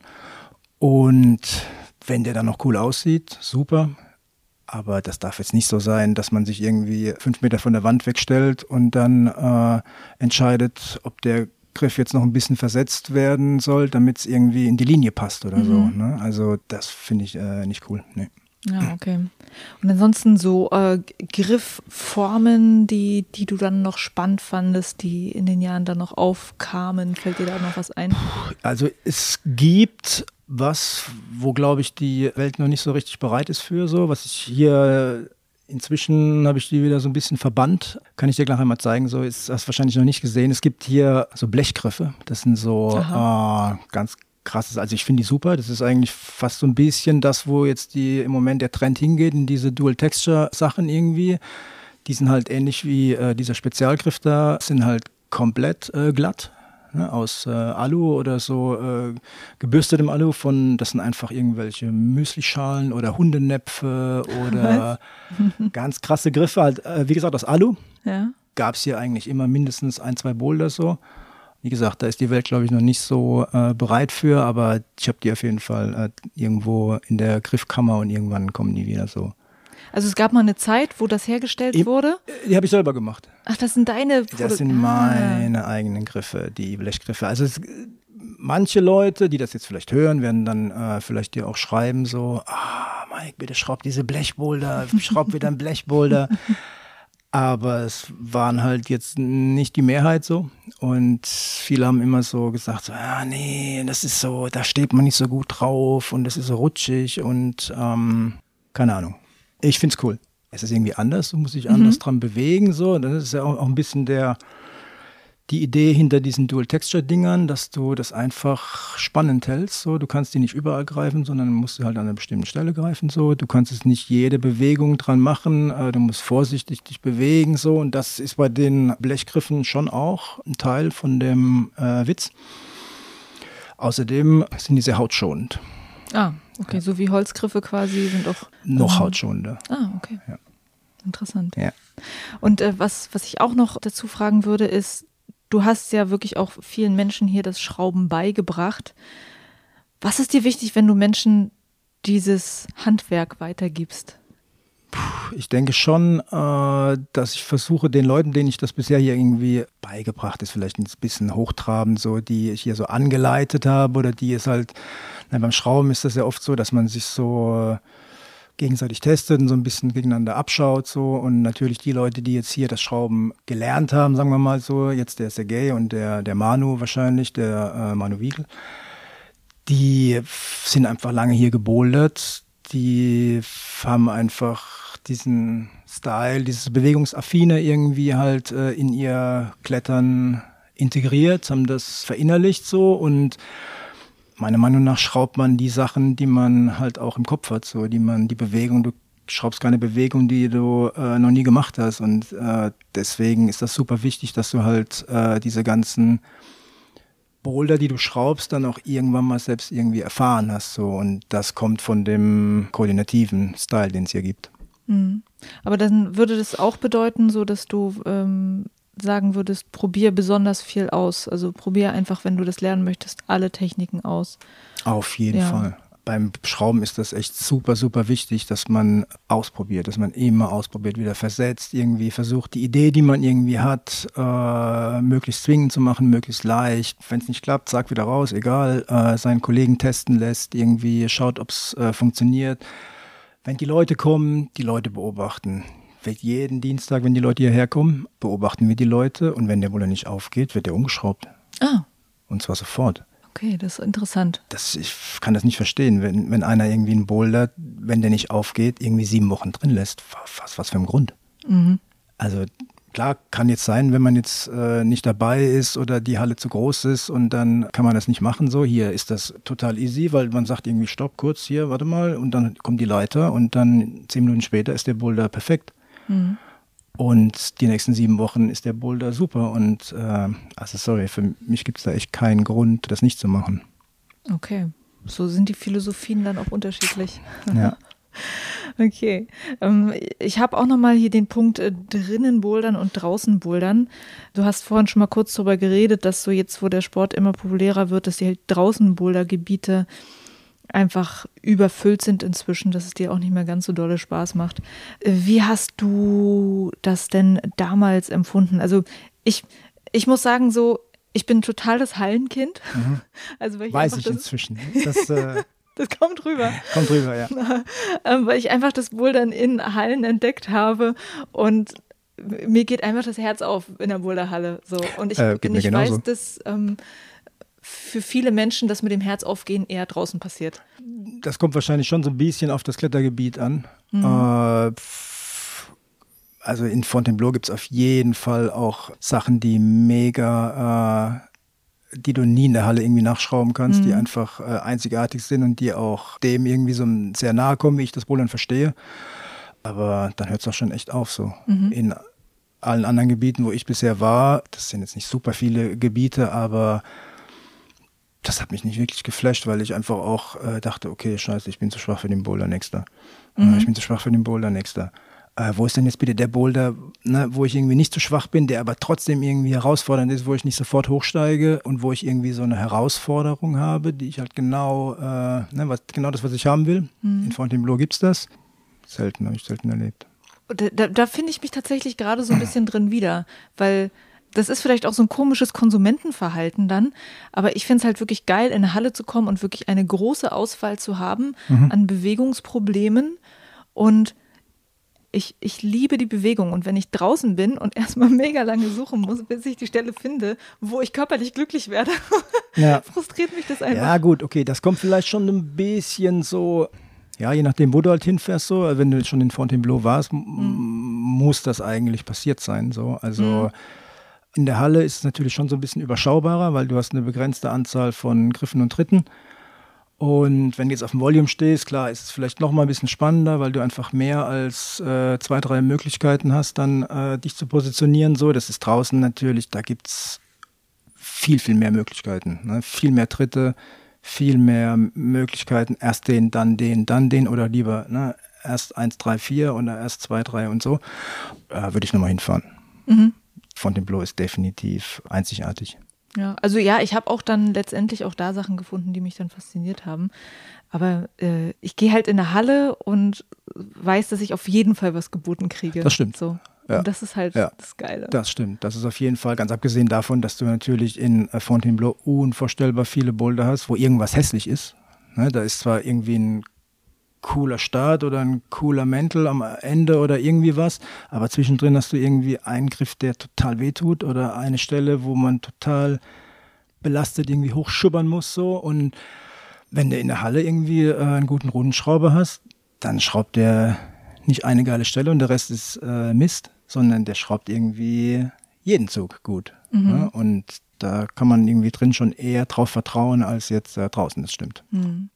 Seit ich so in der, in der Szene unterwegs bin, mich mit Leuten unterhalte, es gibt manchmal so eine Tendenz zu sagen, das richtige Bouldern oder das richtige Klettern ist draußen, wo ich dann immer ein bisschen dran arbeiten muss, mich nicht angegriffen zu fühlen. Ähm, hast du sowas jemals erlebt? Nee, da kennst du die falschen Leute. Ja. Also mit Sicherheit gibt es hier in der Halle 70 Prozent, würde ich sagen, mindestens, eher 80 vielleicht. Puh, die sind gar nicht interessiert am draußen klettern, also gar nicht. Mhm die waren auch noch nie draußen, die werden wahrscheinlich auch nie äh, mhm. rausfahren, so, obwohl es hier in der Nähe echt auch ein paar äh, Bouldergebiete gibt, aber weiß ich nicht. Also das ist, äh, das ist albern. Also das sind vielleicht die, die Leute, denen es irgendwie in der Halle zu wenig äh, Schwierigkeitsgrade gibt oder so. Mhm. Die gibt es schon auch, die dann irgendwie so, ah, ich will jetzt irgendwo hinfahren, wo ich irgendwie jetzt mal eine 7a machen kann. Ja. So, wo muss man denn da hinfahren, um 7a zu bouldern? Was ist so toll, 7a zu bouldern, so, wenn der Boulder scheiße ist? Ja, das sind wahrscheinlich die, die sagen, das wahre Bouldern ist nur draußen. Ja. das stimmt nicht. Es gibt so viele Sachen, die du äh, in der Halle machen kannst, die du draußen nicht machen kannst, die es einfach draußen nicht gibt. Also so an Bewegungen oder so. Nö, finde ich nicht. okay. Ähm, ich habe dann jetzt so, ich, wir kommen jetzt langsam zum Schluss. Mhm. Gleich kommen auch die Leute.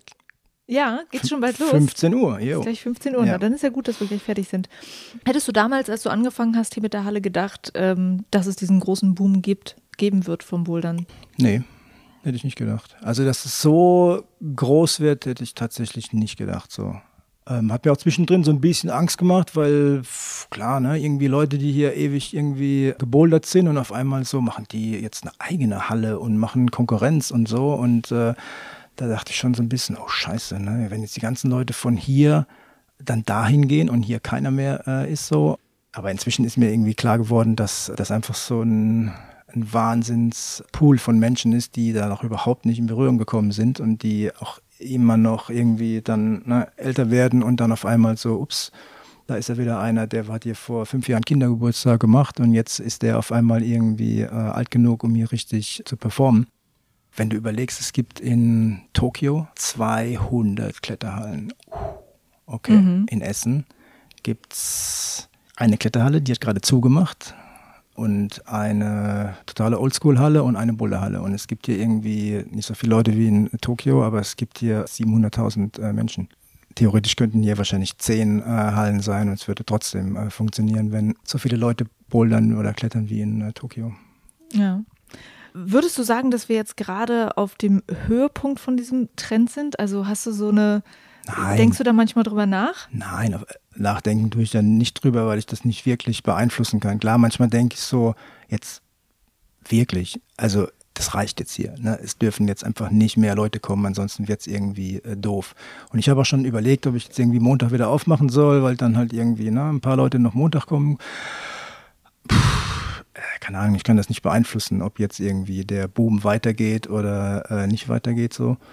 Das haben ja auch schon viele Leute bei dir in den äh, Interviews gesagt, dass durch Olympia wird auf jeden Fall nochmal das einen äh, Schub bekommen und jede Halle, die das gut macht, wird auch neue Leute produzieren, die irgendwie dabei bleiben, weil es gibt ja jetzt echt viele Leute, die das einfach ihr Leben lang machen. Weil es ist ja nun mal ein genialer Sport, äh, um den auch noch mit äh, 60 und noch älter zu machen. Das heißt also, das ist nicht so wie bei anderen Sportarten, dass du einfach mit 40 aufhören musst, weil es nicht mehr geht. Und dadurch glaube ich einfach, die Range von Leuten, von Kinder bis zum äh, Opa ist irgendwie so groß, dass das unmöglich jetzt schon äh, am Ende sein kann. Also das bin ich überzeugt, dass das noch viel, viel, viel größer wird. Cool. Gibt es irgendwas, was du dir wünschen würdest für die Szene?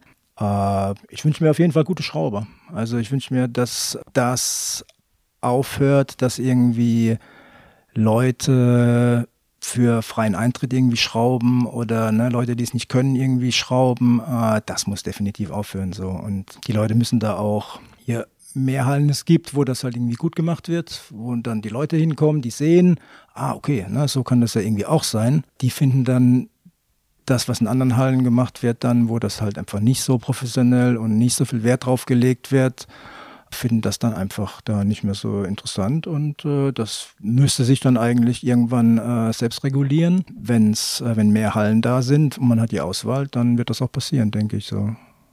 Das ja, äh, würde ich mir wünschen, so, weil das ist auch, wenn ich irgendwo anders hinkomme und dann will ich einfach dass da Boulder sind, die mich irgendwie packen, so, die mich herausfordern, äh, wo ich nicht direkt merke, okay, zu schwer, zu leicht, macht keinen Spaß, sondern wo ich einfach so, das, was du wahrscheinlich auch schon erlebt hast, so ein Ding, dass du nach, beim zehnten Versuch oder beim fünften oder egal oder auch beim zwanzigsten vielleicht irgendwo hochkommst und dann dieses tolle Gefühl hast. So, ne? Hatte ich gestern. Und, genau, das ist, das ist das, was äh, die Leute, die die Griffe in die Wand schrauben, irgendwie äh, immer im Kopf haben ja. müssen. So, das äh, wollen die Leute haben. Ja, wunderschön. Äh, und du kennst meine Abschlussfrage sehr wahrscheinlich. Ja. Meine allerletzte Frage, die ich jedem stelle, sind die drei Dinge, die drei oh Gott, Dinge die dich zu einem noch. besseren Boulderer gemacht haben. Pass auf, bei mir war das auf jeden Fall das Schrauben. Das Schrauben, das macht dich auf jeden Fall zu einem besseren Boulderer, weil du dich einfach damit auseinandersetzt, wie Bewegungen funktionieren und wenn du dir die selber überlegst, äh, dann logisch erweitert das deinen Horizont. Das macht dich auf jeden Fall zu einem besseren Boulderer. Das zweite ist der Trainerjob. Ne? Wenn du einfach äh, anderen Leuten ihre Fehler irgendwie erklären willst, musst du erstmal irgendwie wissen, was die Fehler sind und die Fehler selber nicht machen. Und klar, es gibt viele äh, Fehler, die man machen kann beim Bouldern und viele, die man gut machen kann. Das war das zweite. Und ja, ich denke, das dritte, auch wenn es erstmal ein bisschen komisch anhört, dass ich nie so stark war. So, mhm. weil je weniger Kraft du hast, desto wichtiger ist die Technik. Und wenn du merkst, okay, warum soll ich mich da jetzt irgendwie, warum soll ich da einen Trittwechsel machen? Ich äh, baller da einfach hoch oder äh, spring auf dem Tritt hin und her, so wie das viele Leute so machen so, die keinen Trittwechsel können. Oder warum soll ich jetzt hier irgendwie meine Hüfte verlagern? Ich halte einfach den Griff fest. Das äh, ist irgendwie was, was dich auf jeden Fall blockiert in deiner Entwicklung so als Bowlerer. Deswegen nicht zu früh auf stärker, stärker, stärker setzen. Sondern auf Technik lernen. Ganz genau, ja. Okay. Ja, das lohnt sich auch auf jeden Fall mal, sich das von jemandem zeigen zu lassen, der das irgendwie gut kann. So, das gibt es äh, in vielen Hallen, machen Leute irgendwie Technikkurse, ähm, Trainer. Keiner geht irgendwie auf den Tennisplatz und äh, bringt sich das irgendwie selber bei. Ne? Jeder geht zum Tennislehrer. Mhm. Geht beim Bowlern auch. Okay. Okay. Mike, ja. Dankeschön. Super. Es war sehr Hat schön, Spaß mit dir gemacht. zu reden und jo. deine Halle kennenzulernen. Ja, mir auch. Dankeschön. Das war's. Das war Mike Schuh. Es war mir eine ganz große Freude, mit ihm zu reden. Ich hoffe, du hattest auch Spaß dabei, uns zuzuhören. Schau einfach mal rein in die Show Notes. Da gibt es natürlich auch Links zur City Monkey Boulderhalle. Und wie gesagt, im Interview reden wir ja davon, dass das die erste Boulderhalle in Deutschland ist. Erst nach dem Interview habe ich erfahren, dass die Boulder City Halle in Dresden ein Jahr vorm City Monkey eröffnet wurde. Und ich merke in letzter Zeit auch immer wieder mit diesem Podcast, dass Boulder Deutschland gar nicht so gut vernetzt ist, wie man denkt. Vielleicht ist es auch hier der Fall gewesen, dass einfach niemand, mit dem ich geredet habe, von der Halle in Dresden wusste. Wie gesagt, die Dresdner selber wissen auch gar nicht so genau, ob sie die erste Halle in Deutschland sind. Ich halte auf jeden Fall weiter meine Fühler raus, ich forsche nach und vielleicht hört hier ja auch jemand zu, der es genau weiß. Dann immer raus damit, schreib mich gerne an.